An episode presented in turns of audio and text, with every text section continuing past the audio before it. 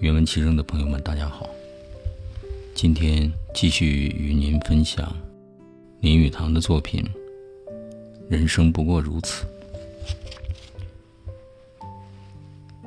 林语堂是学贯中西的大家，他曾经写过一个对联，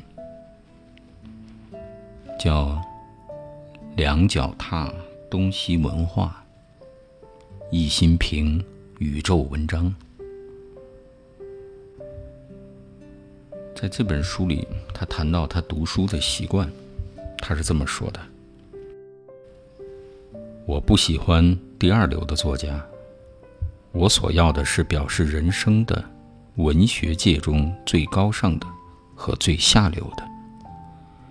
在最高尚的一级，可以说是人类思想之源头，如孔子。”老子、庄子等等，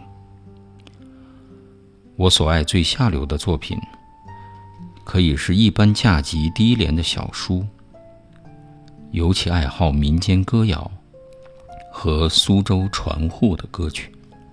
大多数的图书都是由最下流的或最高尚的剽窃抄袭而来，因此欲求直接的灵感。便不能不向思想和生命之渊源处去追寻了。为此特别的宗旨，老子的《道德经》和苏州传户的歌曲，对我来说都是均等的。我读一个人的作品，绝不因有尽责的感觉，我只是读心悦诚服的东西。他们吸引我的力量，在于他们的作风或相近的观念。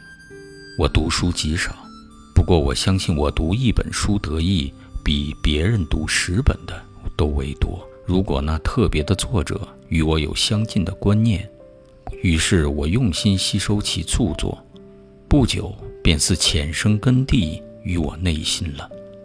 我相信强逼人读，无论哪一本书是没用的。人人都必须自己去寻找与其相近的灵魂。然后他的作品才能成为生活的。读完这段文字，我自己的感受就是：如何读书真的是因人而异，但终究要让一本书成为自己的朋友。如果真有那么一本书让你爱不释手，反复阅读，那一定是作者与读者与自己的心灵的沟通，精神上的沟通。今天的读书分享就到这里，谢谢大家。